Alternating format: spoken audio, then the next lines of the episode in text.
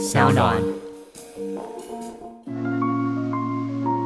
嗨嗨嗨嗨，最近好吗？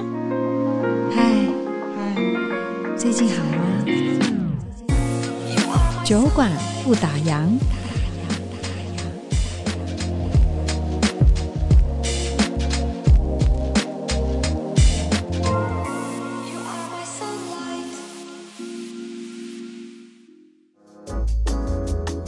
那我们在工作的过程当中，常常会因为这样子而迷失了自己。就是说，之前是发自内心的，我非常喜欢教英文，然后接下来呢，啊，我把它变成是我的工作，哎，但之后呢，变成是好像丧失了这个兴趣，等于说我整个生活的时间都是被现在的定义的工作来填满的。所以我觉得这这两个层面，就是你的你的这个心理层面啊，就是这个工作一些性质的关系，心理层面的压力，跟你的生活平衡，工作跟生活平衡这件事情。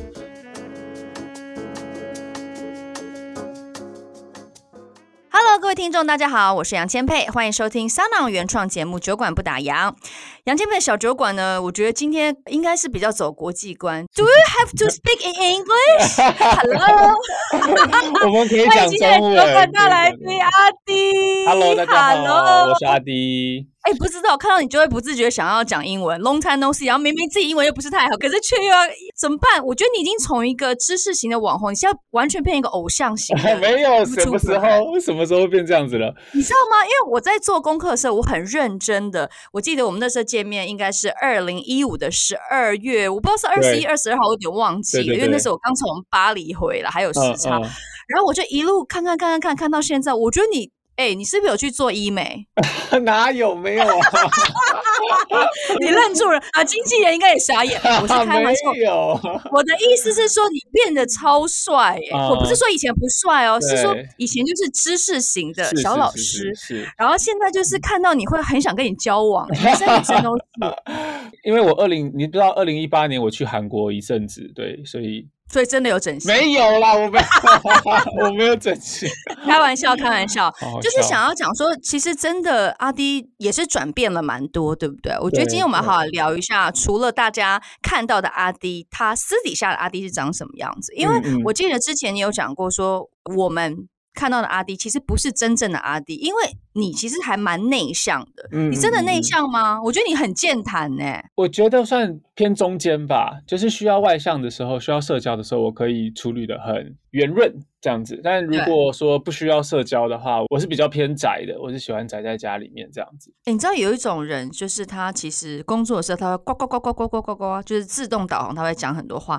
但是当他自己关起房门一个人的时候，他其实很不喜欢讲话。你是属于这种很不喜欢讲话的吗？嗯，我觉得你刚刚这个叙述比较像是黄大千，我私底下的样子跟我荧幕上面，我觉得没有到差那么多。嗯，对。你没有这么明显，对不对？对，我没有这么明显的差异，就是大家在荧幕上面看到的我，可能顶多就是有一些表现或者是情绪会稍微夸张一些，但私底下差不多，我就是长这个样子。嗯那你会主动吗？就是说，因为内向跟外向，其实我觉得最好分辨的一个关键就是你会不会喜欢主动去跟人家讲话。那我觉得像我就是属于比较外向，嗯、就是从小我就是喜欢主动的。嗯、那你是会主动的吗？还是你真的就是都是蛮被动的，被大家邀请要回答问题，或是哎，好，你好，这样子，你是个被动者吗？要看人哎，如果是。千配的话应该是主动哦，因为是美女，因为是美女，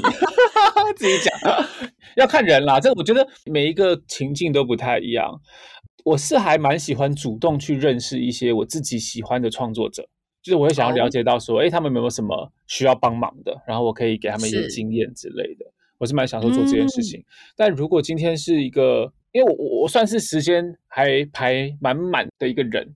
所以，除非是我真的很有兴趣的事情，不然的话，我不会主动的想说要去做。嗯，了解了解。杰佩，我觉得你要先讲一下，就是我们二零一五年是怎么认识的。哦，这个超幽默的。嗯、因为其实那一次应该是一个 App，对不对？他办的一个讲座。然后我那个时候其实也就很早，他其实阿弟真的不是 YouTuber 的时候，就是因为现在也是后来这几年才有一个 YouTuber 的一个好像职职称这样。对对对。但以前就是有一个长得帅帅的小男生，然后他 会教英文，然后他教了英文，你知道，因为频道蛮多教英文的，但是你的频道是真的，大家会一支一支想要 follow 下去，想要看下去，就是那个口条，还有那个教导的方式，就是这个男生很亲民。然后，好，我一直以来都有关注阿迪，然后 在二零一五年的时候，就突然有一个单位就要邀请我去，算是受访还是一个对谈吧的一个讲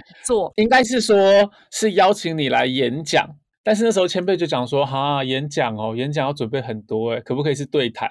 然后后来才变成是对谈。哦哦，是这样，你看我都忘记了。对对对，了解了解。我我在想那个时候回推回去，应该是因为我觉得对于英文来讲，我可能跟我不敢说英文非常厉害，但是如果我跟同期的艺人，或者是说跟我同期的这些同学，我可能是属于比较比较敢讲的。对，也不敢说比较好，就是我比较用到的比较多，因为可能我的朋友很多都是呃来自于国外，香港、英国啊，呃世界各地、美国，所以就变我常常变成英文，我必须要常英打，那所以自然。然跟大家在聊天的时候，就英文就会稍微好一些些这样子，所以就因缘际会，二零一五是第一次认识阿迪，他就很像是一个小偶像一样，我就说哦，好开心哦，可以跟他一起对谈，然后就哎一路上就这样子了，就变成超过两百万以上的 YouTuber，然后大红大紫，对，所以今天真的是要好好的来聊一下，其实你的学习之路可以 inspire 很多人，其实你以前对不对？就是大学的时候就知道说自己的英文好像还不够。嗯、所以就常常会去看很多的网站啊、社团啊等等，要不跟大家聊一下这一块？嗯，一直以来我觉得英文对我来说是一个成就感的来源，嗯、就是因为我小学是在新加坡读的嘛，国中回来台湾，然后特别是上高中的时候，身边的同学可能很多人会需要英文上面的协助。那那个时候因为我有异位性皮肤炎，所以我的、嗯嗯嗯、我是蛮没有自信的，对自己的长相蛮没有自信的。但是呢，我透过可以教同学英文这件事情，哦，得到了很多的自我价值感，就觉得说，哦，对我我可以帮助到需要帮忙的人。你不会觉得很烦？我不会、欸，我就是那种很喜欢教跟分享的人的这个个性，我会觉得很充实。嗯嗯对对对，可能某方面也会觉得有一种优越感吧，就是说，哎，这个东西我会，而且我帮助你也会了。那就是一个成就，所以我在高中经历这个阶段之后，我大学就是想要再更加的精进英文，因为当时候我的志向就是当一个英文老师，嗯，所以我我就是上福大英文系嘛，然后再来福大的研究所，也是英文研究所，然后就是在福大一直在研究英文啊，所以从那个时候开始就一直想说，我要透过网络的这个媒介。来去看可不可以制作教学，所以我其实读的硕士班，它的全名是多媒体英文教学。所以，oh. 嗯，我们那个硕士班，它不是在读文学，这样，它是在是 study 一些很实际的科技应用跟这个语言习得的一些理论。所以在那边也是等于孕育出了一些新的想法。所以我硕士班一毕业之后，我就开了我的 YouTube 频道。对，马上投入职场。对对，然后当时是兼职在做的，因为我我全职就是在 Voice Two 嘛，就是刚刚前辈讲的那个、嗯、那个应用程式，然后做了一年。这也是为什么我会跟前辈对谈，就是因为我是那时候在公司上班，然后公司就请我当主持人，所以我们就有一段对谈，在聊就是学习英文这一块可以用什么工具啊，然后有什么样子的心态啊，或者是方式之类的。然后到后来做半职的 YouTuber。对，一年半左右啊，我才跳出来做全职，然后就一直做到现在这样。是是是，但你当然也有讲说，对英文其实这一条路，除了求学阶段，就是一路一路往上专精嘛。但是在过程当中，你也喜欢剪辑，对不对？你、嗯嗯、你有在学剪辑，所以你觉得这件事情是不是更造就你现在是当全职的 YouTuber 是超级理所当然？对，真的是理所当然，而且不只是剪辑功力啊，因为我在大学的时候。我除了很多的剪片经验之外，我还会去拍那种婚摄。啊，对，就是那种你知道你在婚礼啊，然后看到我知道在里面跑来跑去，然后挡住你视线的那个很讨厌的人，就是我，就是我本人。你为什么不去避免要挡到新人 或是挡到来宾呢？你真的做过灰色哦？但是我拍的是动态的。就是影像。我知道。对对对，uh huh. 那因为要拍婚摄的关系，应该是这样说。我大学接了很多份打工，我做家教，uh huh. 然后我去电台当主播.然后我婚摄。一部分原因是因为我想要多体验工作嘛。那当然，另外一部分原因是因为当时候家里的环境可能经济环境可能没有这么好，我没有办法给我零用钱，所以我必须要赚我自己的零用钱。对，uh. 所以那个时候就是婚摄的关系，所以我。赚了很多钱，都拿去买器材了。嗯，所以我硕士班一毕业的时候呢，我手上的器材应该是价值有个十几二十万的摄影器材，哦、所以就很理所当然的，我想说，哎，那我会拍摄，我会剪辑，我会英文，那把它合在一起的话，我是不是可以自己制作影片？那放到一个平台上面的话，那就选择 YouTube。所以它是还蛮承载着我过去的一些养分所。杰出的果实吧，嗯嗯、就是在我刚好硕士毕业的时候，我读的也是这个科系。那我对啊，哎，你很幸运，相关的，对对对，相关的技能。哦吼，因为其实我们知道说，有时候你在学校念的东西、念的科目，跟你之后会不会应用在你的职场上，通常大家都是两马路。对，就可能有些人学戏剧，后来他去做保险啊，就是大家路会走很远。是是，可是你完全是合二为一。嗯嗯嗯，没有错。我说这方面是蛮幸运。对啊，所以说真的是，我觉得幸运的也是我们这些观众 听众。太会说话了吧？没有，我是在说实话，说的是我们 OK。可是我刚刚，因为你刚刚讲说你有做婚摄嘛，然后你也还蛮喜欢这种主导这种运镜啊、剪接。那所以现在，因为我们现在规模，阿迪这边的规模实在太大了，就是你要做的事太多。然后还有之后我们也会再聊到哦，你创的一些事情。那我的意思是说，你还有时间去做你每一项的剪接吗？现在吗？现在没有了。跟设计对，没有就包出去了。对，现在的话，因为我就是有一个全职的剪辑师在帮助我。嗯，对对对，了解。那你不会觉得很可惜吗？会不会寄养？因为你知道你之前也喜欢剪辑嘛，嗯、可是现在就全部都让你们团队去处理。我好像不会耶，不太会想说要再回去摸，因为剪辑它是一个，我觉得它是一个时间活，就你要放进去那个时间。像比如说，好了，我们最基本的。每一支影片要上的硬字幕，因为台湾观众一定要看硬字幕。那下面那个硬字幕，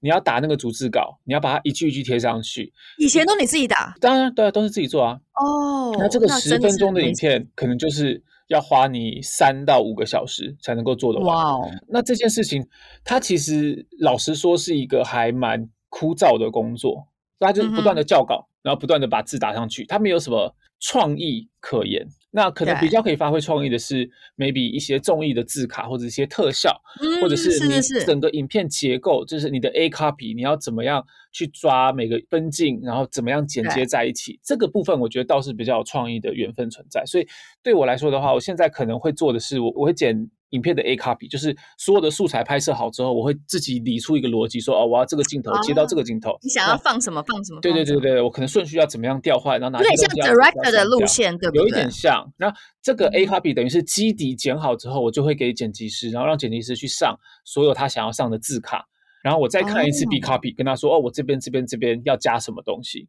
所以现在会变成是这样子的一个过片流程。了解，哎，超级十项全能的耶！像今天我觉得，因为很多人就只看到频道上的阿迪，他可能不太清楚，也不太了解，说到底阿迪他的成长背景啊，或者是说他的这个制作、他的影片的这个过程，大家今天完全都听到第一手的消息，实在太棒了。嗯，我觉得是说。YouTuber 这个是一个很新兴的职业，所以不是非常多人理解说到底 YouTuber 需要会什么东西。大家看到的就是哦，在影片里面出现一个人这样子，但是其实通常来说，一个 YouTuber 的发迹，他都是必须要像刚刚千佩讲的是十项全能，他必须全部都会，因为一开始不会有人帮他，都是一个人起家的话，你就是把你自己的时间。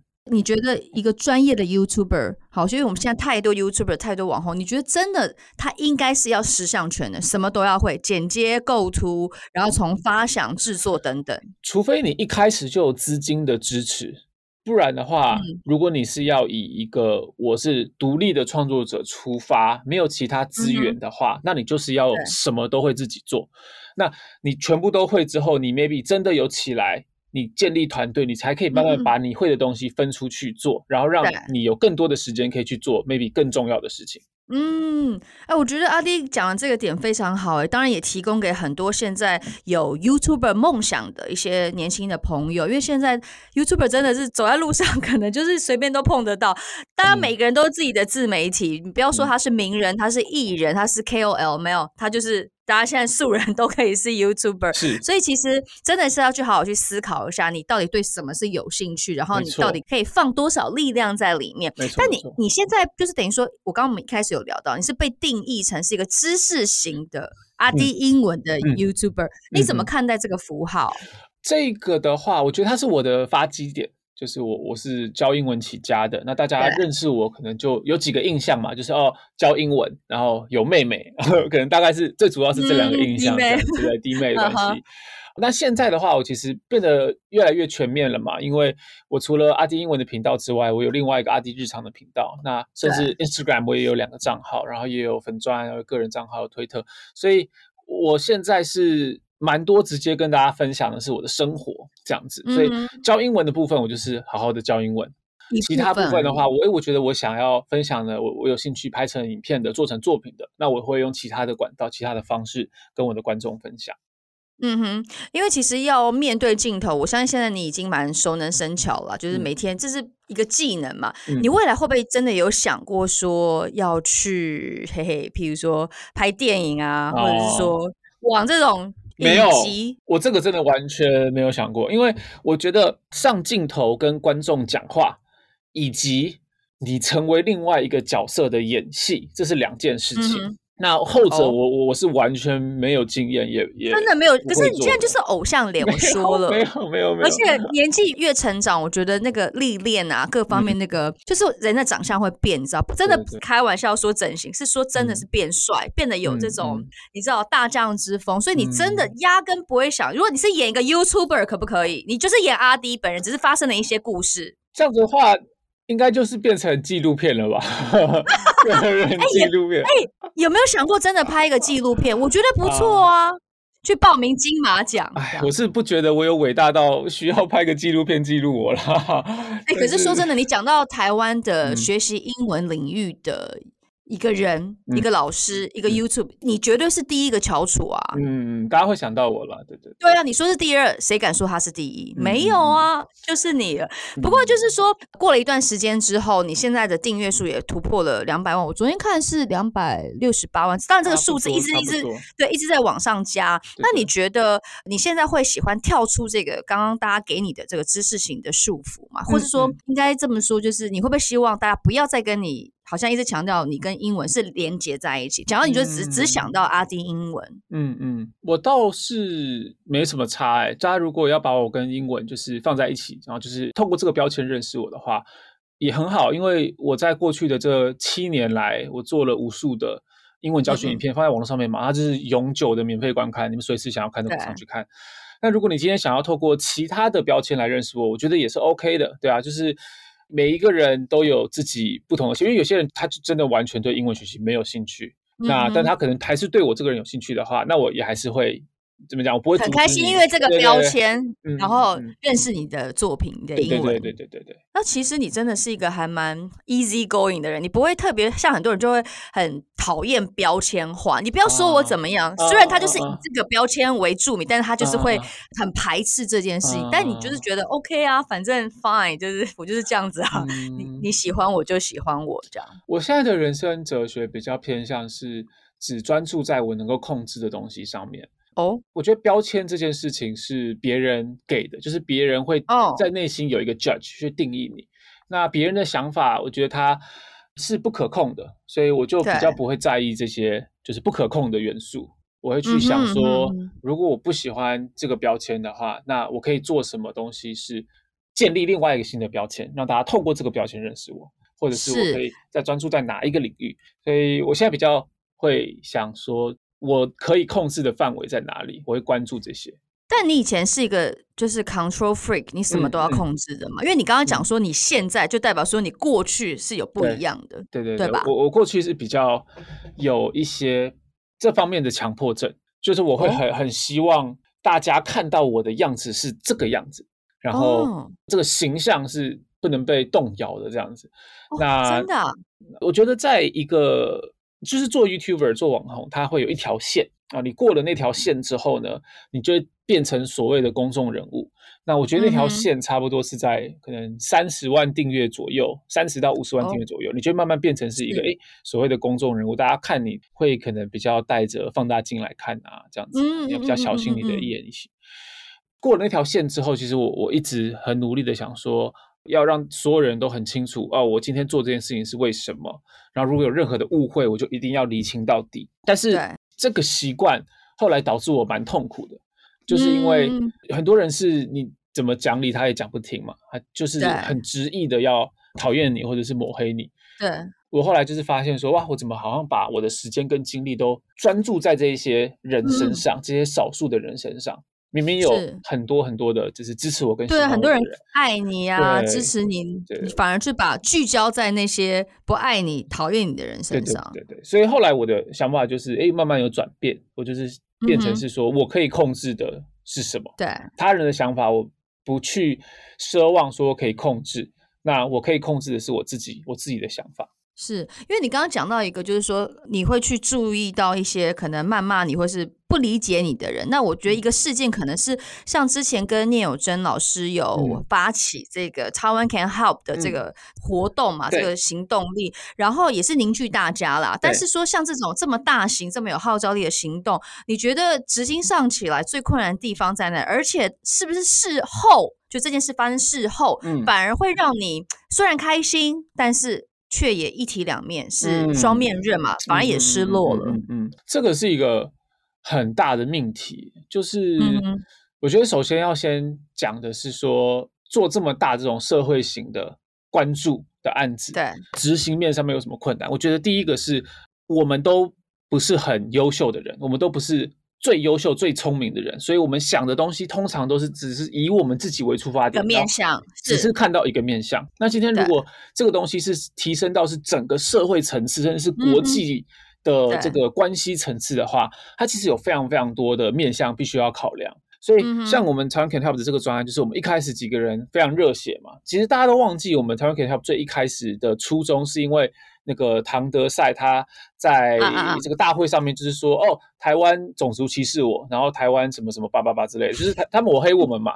然后台湾就都很生气啊，那时候就觉得说，你就是你自己防疫不力，然后居然。这样子抹黑我们，说指责别人，指责别人。嗯、重点是我我们还没有发声的机会，因为对，就是大家知道嘛，台湾在国际上没有什么空间，是，所以大家才会有这个情绪累积起来。嗯、那这个出口就是哦，我们那时候就几个人讲说啊，不然我们登个报纸好了，就至少也也可以帮台湾讲句话。起心动念真的很单纯，对，很单纯。但是这个起心动念出来之后呢，嗯、后来就接受到了很多的回馈，就是说，哎，你不应该。登报去跟他吵架，这反而中了他的下怀嘛？嗯、这个是我们大家说泥巴掌。我们应该要讲的是，嗯、因为大家不在乎你跟这个人吵架，大家在乎的是我们的国家，就是美国那时候啊，或者是全世界疫情都非常严重，大家就是每一天的确诊人数都好几好几万个，然后有死亡人数也很高，大家都在乎自己。所以那个时候，我们就把它转变成是、嗯、经过大家的建议之后啦，啊，转变成是哦，那我们就跟大家讲，台湾有实际上帮助国际社会什么，嗯、可能至少可以让这些外国人对台湾的印象稍微好一些。所以后来就改变成是这种形式的讯息，然后效果也不错，而且甚至是我们在投放了这个纸本的。这个报纸的广告之后，我们还把剩余的预算拿去跟一些国际型的网红做世界各地语言的算是宣传影片，就是在讲说台湾怎么样在疫情当中帮助了国际。那这整个就是落幕之后，我们是有蛮多反思的啦，就是哪些地方可以做得更好，然后甚至是这个东西的后续是不是真的可以帮助到台湾？那就我个人来讲的话，我回头看这件事情，我也会觉得哦，它是一个怎么讲，人生非常。有意义的一刻，有意义的一站。对，那我就是算是把我身边所有的资源都投入到这个案子上面嘛，就是因为那个国际的网红，就是一个一个我亲自去联络后来找到了二十一位去帮台湾做做宣传影片，对啊，那个诶、欸，那个成效超夸张，那个全部的影片加起来哦，啊、它的观看次数是超过一亿次的。啊然后有八种不同的语言，好棒哎！然后，所以我会觉得，哦，它是一个很值得骄傲的的事情，真的值得骄傲。对，但它它有没有对我造成伤害，我觉得是肯定有的，嗯、因为我做这件事情的关系，嗯、然后受到很多人的批评，然后就有一群人因为这件事情要把我贴上一些标签啊，或者刻意的要抹黑我啊，或者是到现在还是有人在指控我说我把之前募资的钱 A 走，或者是拿走之类的。我此时此刻那个白眼已经翻到后脑勺，可惜听众看不到。我觉得有时候真的很难为耶。你看我们的起心动念是这么单纯，这么的爱台湾，然后也真的是让世界看到台湾的软实力，我们的力量，对不对？嗯、然后还要被这些不认同或者喜欢碎嘴，或者是喜欢那边。就是你知道键盘侠客，而且你是台湾人哦，就同样是台湾人，可是我觉得最灰心，难理解。对，我不知道这个能不能检举，但是你们可以想一下，就是如 果我被中国人骂就算了，你知道吗？我会觉得没差，但是我被台湾人骂，我真的会比较走心，我就觉得说啊，我们不是都同样住在这一块土地上面嘛，然后我们都同样的希望台湾好的话，那为什么要这样子打自己人？我觉得经过这件事情让我成熟很多了，我就觉得哇，就是果然我之前都是活在自己的小圈圈里面。虽然说我有两百万订阅，嗯、但这个两百万订阅就是一个我很厚的头文层，大家其实基本上都是比较支持认同我。嗯、但今天如果你做了一个社会型的事情，是那那就扯到可能有两个不同的派系啊，或者是想法，你就是会惹怒一批人，然后这些人就是会不管你做什么，就是要反对你。其实我会觉得说，现在的社会不只是你有没有做这种事情、这种号召力的行动，应该是说，只要是一个，不要说是公众人物，现在只要是一个人不小心被新闻报道，他都会被公审，你知道吗？嗯、就是什么爆料公社啊，各方面，就是你只要，因为现在整个媒体、整个网络世界太蓬勃了，所以其实你真的至今都不用挂心。因为我后来也是经历了一些事情，我会发现，我们真的要把时间、精力、爱。去放在这些真的关注我们、嗯、爱我们、支持我们的人身上，你去，因为你不可能讨好每一个人，没错，这这种事，这是完全没有逻辑。就是你讨厌一个人，no reason，我就是看你北宋，安诺，就是你没有办法，你懂吗？他的言语也不是你可以控制，所以我觉得你前面讲的非常好，就是你只要专注在你可以控制的事情，这种不可以控制的事，真的就是 let go，没关系，我们只要做好分内的事情，我们检讨好。哦，我们真的要改进的地方，我们真的要去好好的关起房门来，我们去修正，对不对？像你说这课，你或许真的学的蛮多的，你也会思考说，嗯、哦，原来事情我们不要再这么小朋友，我们只往我们的面向想，我们要往更大的格局看，所以都是好事，对不对？英文不是有一句吗？Everything happens for a reason。我现在超爱这句话的，就是什么事都是教我们一个 lesson，对吧？所以说，好，这件事情你就可以真的放下，因为真的大家都很爱你。我跟你讲，你真的是一个对我来说，我觉得你是零负评，真的是没有，我超多负评。No no no，你那些负评是来自于根本你不需要把它放在一个。评论平台里面的这些人，好吗你要以正常人来看。那所以说，像是你现在突破两百万的订阅，你刚刚也讲到到一个门槛，你是有社会责任，你是有公信力，你是一个被聚焦的。那你觉得在之后的，就是在 YouTube 的这条路上面，不管是观众群的组成啊，或者是说这种题材上啊，或是你的工作跟你的兴趣要不要结合，或是分割，会不会让你反而变成一个？阻力就是你会想更多，然后会被框架住，会吗？我觉得创作者的困难，我觉得两个面向。第一个面向是我的工作成就感，它是不稳定的。就是今天你一样都花一百分去做一个内容，但是你放上去平台，你不知道它会不会表现得好，而且，嗯，这个平台的规则每一天都在改变，然后每一年的 demographic 都不一样。所以它会变成是一个很不稳定的工作，它会在创作者心里面造成很多的不安跟焦虑感。所以我觉得这是第一个是心理层面的这个部分。嗯。然后第二个部分是自己，通常创作者都是以一个啊，这是我的兴趣，然后我把它转为工作，所以它是一个 dream job。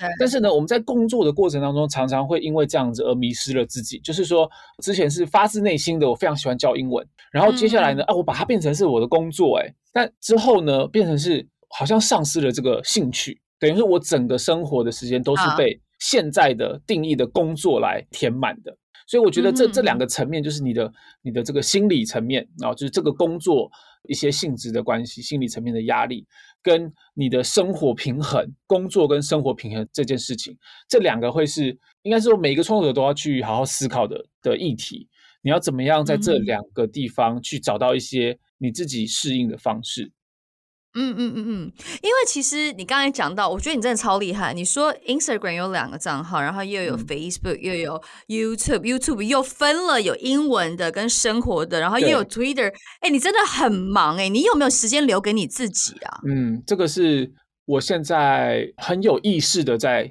做的事情哦，就是断网的时间。然后周末不排工作的时间，这些东西都是我觉得我如果要走得长久的话，我现在就必须要设立好规则。慢慢对，对你有往这个路数前进吗？有啊有啊，有啊，做的还好吗？做的真的有放松吗？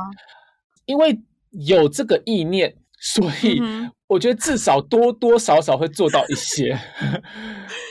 但像比如说，好礼拜六。礼拜六六日我就是不会排工作，但是一到五实在太忙的话，有一些工作就是做不完，就是然后这周一定要完成，塞到六日，那就会塞到礼拜六。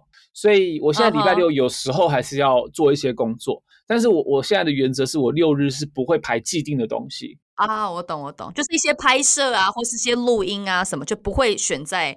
呃，礼拜六、礼拜天 weekend 的时候，对，对没有错，没有错。哎，那你这样子，你跟弟妹私底下也会绑在一起吗？因为现在你们就是一个，好像不能叫神雕侠侣，不太对，不太对，而且他们也是有亲情关系的。对对对，就是说你跟弟妹，你们平常因为工作上已经蛮多的联系了嘛，那私底下呢，你们还是会一起吗？我现在其实跟我妹一起住，所以我们每天都会见面。Uh -huh. 那工作的话，有需要帮忙就是彼此帮忙。那有一些厂商他也会指定说，嗯、哦，这支影片我希望你跟哥哥一起出现，或者哦，我希望你跟妹妹一起出现。Uh -uh. 那就有一个买一送一的概念。但大部分的时间，呃，我们是还蛮独立运作的。像比如说他自己的影片，就是他过，然后他审，他上线，嗯嗯我不太会管。哦，我的影片他也不会管。然后甚至是饮料店，也几乎都是他自己在弄的。我我不太管他饮料店的东西。哎，你们真的兄妹俩，真的，一开始也没想到会发展成这样，真的，真的没想到，怎么就又开饮料店，然后就这边又上架，然后就你们真的很忙，你们这是大家的心目中的一一个指标，哎，如果真的可以发展成像你们这样十项全能，嗯，这真的还蛮有意义的，就人生可以，嗯、你知道吗？走到哪，然后都有留下一些足迹。嗯，我我觉得到后来真的是这样，就是你到底要留下什么？英文有一个字叫 legacy。Legacy，它的中文怎么讲？传奇？传奇吗？嗯，Legacy 不是吗？Legacy 有一点类似传奇，但是有点像是你你在这个世界上刻下了什么符号，是你你你做了什么印记在这个世界上。那那我觉得我们大家都是在寻找一个自己的 Legacy，到我们这个程度，你还在寻找？对，因为如果讲老实的，我们不会担心自己会不会下一顿饭没有着落嘛。对，在经济上面，我们一定是。比起一般人来说，比较充裕的，充裕的是。那在不需要烦恼钱，或者是不需要烦恼我要在哪里住啊，我要吃什么的时候，我觉得很大一块时间就是会来探讨，就是我这一生到底我的意义是什么？我的时间要花在哪里才是对我来说有价值的？嗯、我要把影响力发挥在什么方向，嗯、我才会觉得，哎，它是这是对的事情。嗯、所以到现在这个阶段，我我其实还蛮 picky 的，就是我到底。时间要花在谁身上，跟要做什么事情？嗯、因为如果今天这件事情是，老实讲，就我不需要赚这个钱。如果今天你是啊，我有一笔钱，然后阿我要请阿弟来做什么什么事情，这件事情如果是我本身不认同，或是我觉得很无聊的事情的话，我是绝对不会完全理解，完全不会答应的。嗯、因为这个时间我宁可留给我自己，对，你宁可休息，对，我宁可休息。所以现在我会做的事情，真的都是跟。怎么样留下一个 legacy 相关的？怎么样去把我已经累积的影响力发挥在我觉得正确的地方？像举个例来说，台湾不是今年五月疫情爆发嘛？对，那疫情爆发那时候我就想说啊，那那我要做什么？就是我去年在其他就是全世界爆发的时候，我们就台湾还相对充裕，然后我们也帮助其他国家，所以我们就跟大家宣传说，啊，我们有帮助。国际这样子，那今年台湾自己状况不好，我们能够做什么？所以当时候我的判断就是，当然不可能再登报嘛，因为你登报，第一个是它没有效益嘛，其他国家也不会理你。然后，而且台湾其实说实在的，虽然以台湾来看是史上最糟的，但是以其他国家来对比的话，台湾的疫情状况也还是还好。所以你你这样登报，就觉得很奇怪，也超多人叫我登报的，但是。能够做什么呢？所以后来我就想说，那我认识的人就几乎都是创作者，那我们可以做的就是我们串联大家一起来去鼓励大家待在家里面，然后去做好防疫。呃，所以我就展开了这个计划，然后也是把一整个礼拜的工作全部都推掉，就专心做这件事情。创作者协会这样？呃，不是，那时候还没有创作者协会，那个时候基本上就只是这一个专案。哦，创作者之夜也不是，就只是希望大家可以在家里。创作者之夜跟创作者协会都是这件事情之后。都是在办了这个好家在我在家之后才做的哦，一个发迹就是一个想法。对对对，好像我家是有这个想法，嗯、然后我就跟大家联络，然后请大家开始做影片。那最后呢，这个 campaign 我们还有联络到 YouTube 官方，然后 YouTube 的首页帮我们推播，哦、总共大概有一百三十个创作者。参加来拍摄影片，那触及也是非常非常广嘛。哦哦就是我们在影片里面鼓励大家待在家里面，然后宣导一些正确的防疫观念。那像像这样子的事情，我就会觉得是，哎，这件事情它没有任何的利益可言，但是我觉得它就是一个正确的发挥影响力。因为这件事情只有我可以做到，只有我可以一次联络这么多创作者，然后说服大家可以一起来做这一件有意义的事情。所以我觉得这样子的事情是我现在会比较关注的，是我怎么样可以更有意义的去使用我的时间。嗯，跟你的影响力，对，对，哎，你你根本就是台湾 YouTuber 的班长，哎，有点像，对啊。就你怎么可以跟每一种类型的 YouTuber 感情都这么好啊？你怎么，哎、嗯，你真的很会交朋友，哎、嗯。我我私底下，因为我觉得一个关键是我有过各式各样的经验，就是我身为 YouTuber，、嗯、该经历的我全部都经历过。不管是可能从一个人开始发迹的做影片，到开公司，到处理账务，到人事管理，然后到比较负面的，可能发生延上，发生公关危机，然后这些心理的调试跟平衡，甚至是生病了该怎么办，这些东西我都是第一手亲自经历过。所以，大家在遇到相同的问题的时候，第一个会想到的是我，而且我也很常跟大家合作拍影片，然后认识非常非常多的创作者，所以我就会用我自己的经验去帮助他们。那当你受到一个人的帮助的时候，自然而然就会跟他变成是比较好的关系。所以现在有跟我很多往来创作者，也都是我私底下有帮助过这样子。嗯，了解了解，你真的很爱帮助人，因为我看到前阵子你的影片，就是你有公开说自己罹患忧郁症的那个过程，其实我觉得看了还蛮感动的，因为其实很少人会。敢站出来去分享一些细节，然后就是现在你的关键字，你的标签又多了一个勇敢，你怎么看？嗯、我觉得标签字应该是多一个忧郁症这样。其实我在做这支影片的时候啊，嗯、我考虑蛮久的，因为我知道我做这支影片的话，我就是会被贴上这个。忧郁症的这个标签，那这个其实对一些人来说是一个比较负面的标签，嗯、就是哦，你你生病，然后或者是更极端一点，有些人会说啊，你无病呻吟啊，或者是你在、嗯嗯、你在消费这个症状啊之类的。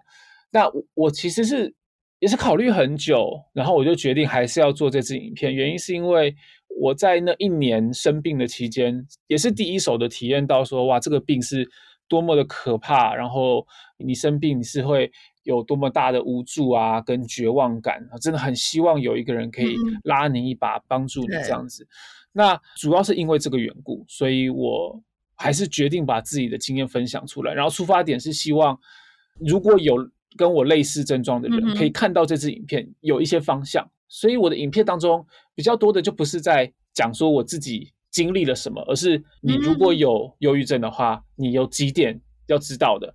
然后你可以实施什么样子的呃手段或者是疗程来去让自己更好过一些。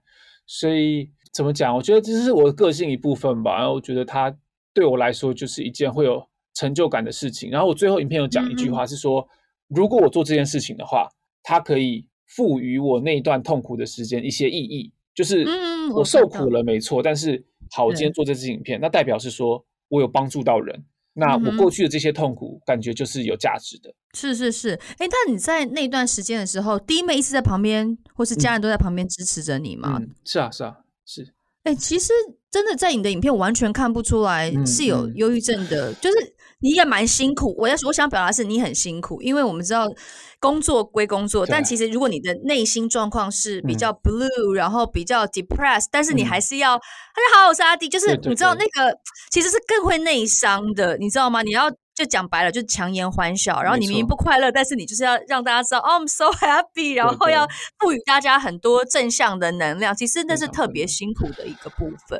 我印象很深刻，是我在状况最糟的时候，我甚至是连。拍照我都会觉得困难，就是日常生活这样。对，我要拍照，然后微笑的那一个瞬间，我都觉得是困难的。哇，那怎么办？还是可以拍得下来。你几乎你每个影片什么，你都要，就是你的嘴角都要上扬啊。嗯嗯嗯嗯。所以我我记得我在，而且在拍影片的时候，在忧郁症严重啊，它是会影响你的思绪的速度、反应速度。嗯嗯嗯。所以当时候的我是啊、呃，会变得反应非常非常慢，然后在拍影片要背很多稿子嘛，我是背一句话都背不起来，甚至我照着稿念都会有困难。所以当时候的拍片都要花可能十倍、二十倍的时间，甚至有时候拍个可能一个小时之后，我要休息一阵子才能够再回去拍，甚至是隔天穿一样的衣服，然后接续着拍着连戏，对不对？对对对对，就像你拍戏的概念一样，因为拍不完，所以再 continue 这样子。对对对对。哦，原来你经历过这一段。对啊，所以如果大家去看我的，哦，我觉得还是稍微看得出来一点点。大家如果去看我去年的大概十月左右到年底的这段期间所上的影片，哦，应该可以看出来一些端倪，就是我不太对劲这样子。真的啊，嗯，然后真是你如果不知道的话，你只是这样子看过去，可能真的不会发现。像比如说我发了那个忧郁症影片之后啊，嗯嗯呃，有大概六个 YouTuber 跑来私讯我，就说他们有类似的症状，然后他们该怎么办。然后这六个 YouTuber 都是你在表面上你不会看得出来他们有任何的心理问题的。哇，对啊，所以他的确是一个我觉得现代人应该要好好重视的。的一件事情，文明病，就是文明病，对不对？因为它它是透过网络媒体、社群网站是会加剧的一个病。那是它又是一个会有 stigma，就是大家会不敢讲，嗯嗯嗯，然后就一直闷着，一直憋着。但是这个病就是它是需要处理的，它像是感冒一样的，它是必须要去正视它。对，你要正视它。它真的很严重的时候，你是必须要吃药的，必须要看医生的。嗯那这些东西其实大家对于看，比如说心理医生，或者是看去跟这个智商师聊天，这些东西大家其实都有很大的心理障碍。我当初也是，我当初也一直一直在阻止自己，说我不要看医生，我我没有生病，我在撑着，我在忍着就可以过去了。但我觉得这个不是一个健康的，对，而且不是一个负责任的方式，对于自己的身心健康来说，不是一个负责任的做法。嗯哼嗯哼，啊、哦，这样听下来真的是也还蛮心疼。但是我觉得怎么样勇敢去面对它，才是走更长远路的一个唯一的办法。嗯、所以当然，既有这支影片，我觉得大家就是真的，不管有没有忧郁症的朋友，都是可以去看一看，了解一下的。因为有时候你喜欢一个人，支持一个。不管是 YouTuber 或是艺人，其实有时候你们可以多看看背后的一些故事。在台上光鲜亮丽，但在台下其实我们还是有很多故事可以跟大家来分享的。嗯、所以我觉得这是非常有意义的一支影片。嗯、那所以如果现在真的此时此刻你身边有这种，或是现在我们的听众朋友，或许他正在这个黑洞里徘徊的话，你现在最希望跟他们说什么？嗯，我最希望讲的是，你必须要知道，忧郁症是会好起来的，它是有很大的。机会可以大幅度的改善症状。忧郁症的当下是非常的痛苦，然后是度日如年。但是如果你可以好好的正视它，你是有机会有一天可以恢复到正常的自己的。所以不要放弃希望。我觉得我想要讲的是这个，不要放弃希望。那尝试各种可以尝试的方式。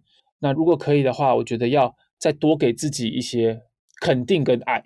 对，因为我觉得忧郁症的时候，我们很容易会自我价值感很低，所以你必须要知道说，你本人去除掉你的职业、你的职称哦、你的过去，或者是任何这个世人的眼光，你本人，你身为一个人，这件事情就是很有价值的了。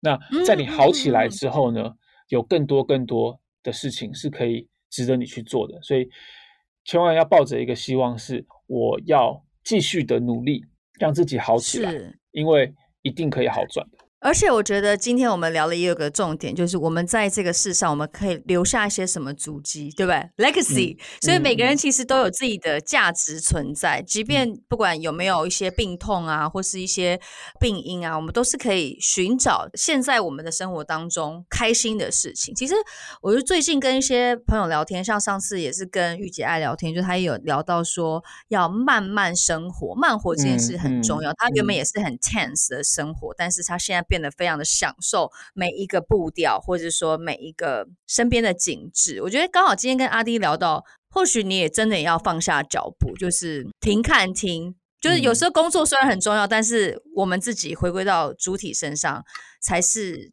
最有价值的。嗯，快乐，快乐，没错，是不是？我觉得好哦。最后，最后我们来聊聊看你的这个创作者协会好了。嗯、最近啦，应该这么讲，就就是串联了这个创作者协会，你未来有没有什么样的目标？嗯，创作者协会其实我好像没有在公开的平台跟任何人分享过。那它基本上就是一个，哦、因为我我刚刚不是有讲说我我发起了这个好家在我在家嘛。那其实过去我也很常发起这种。我自己觉得蛮有意义的企划了，像比如说在二零二零年我们在总统选举的时候，我也做了一个，哎，很多 YouTuber 一起鼓励大家要去投票这件事情。嗯哼，那因为我本身第一个是有很多创作者的人脉，然后第二个是我很喜欢去大家一起做一些有意义的事情，所以后来我就想说，那时候疫情嘛，大家都在家里面，我突然变很闲，我就想说，那我要不要去弄一个协会？来去让未来的这种串联啊，可以更加方便啊，嗯、更加快速的进行串联创作者的力量。对对对，我就稍微问了一下身边创作者朋友们的想法，然后很多人也都很支持，说：“哎，对，我们应该要这样子做。”所以后来就花了大概一个月的时间，然后去整理一下，然后去想想看未来的规划。然后现在就是成立了一个应该叫做新媒体影音创作者的协会。啊，我们现在会做的事情就是。我们招募会员其实已经招募结束了啦，就是我们是邀、哦、邀请制的哦，邀请制，对对对，就是我比较熟的一些创作者这样子。嗯哼，哼，那这些创作者们，我们就会一起，然后哦，对我也有拉一些比较优秀的新进，就是很有潜力的创作者进来，让他们进来学习这样。哦、那是是是，在这个里面，我们就是会每两个礼拜会请一个比较前辈的创作者来分享啊某一个领域的知识。像是这一周这礼拜天要来分享的，就是那个哎，你这周要干嘛的创的电商平台 Ninono，他们就会来跟大家分享说，如果你是一个创作者，嗯、你要创业或者你要创办一个平台的话，你有什么可以注意的地方？对，所以会有很多这样这样子的交流。然后我们还特别就是设了一个聊天的 App，就大家都在里面，然后可以彼此分享资讯。哦嗯啊，或者是有什么遇到什么雷厂商想要抱怨，或者是黑名单，我在上面抱怨这样，你们把它列出来。对，它是一个很很资源共享，没错没错，它是一个很安全的地方，就是大家可以会员制啊。因为我我觉得创作者其实某方面是还蛮孤单的一个职业，因为你就是一个人做所有的事情。一开始的时候啦，那同业之间可能也比较没有这么多合作的机会，因为不是所有人都像我一样，可能认识这么多创作者，可以一次就找这么多人合作。所以有有这样的协会，我觉得是更凝聚台湾创作者的力量。然后 we're on the same page, we're in this together。那我们未来有什么有趣的事情的话，就可以更容易的把大家串联在一起。未来如果疫情比较呃稳定之后，也会想要办一些实体的活动，嗯，对，对，可能大家吃吃饭啊，或者是办一些论坛讲座，跟一些社会大众分享我们当创作者的经验。所以其实有蛮多好玩的事情在规划啦。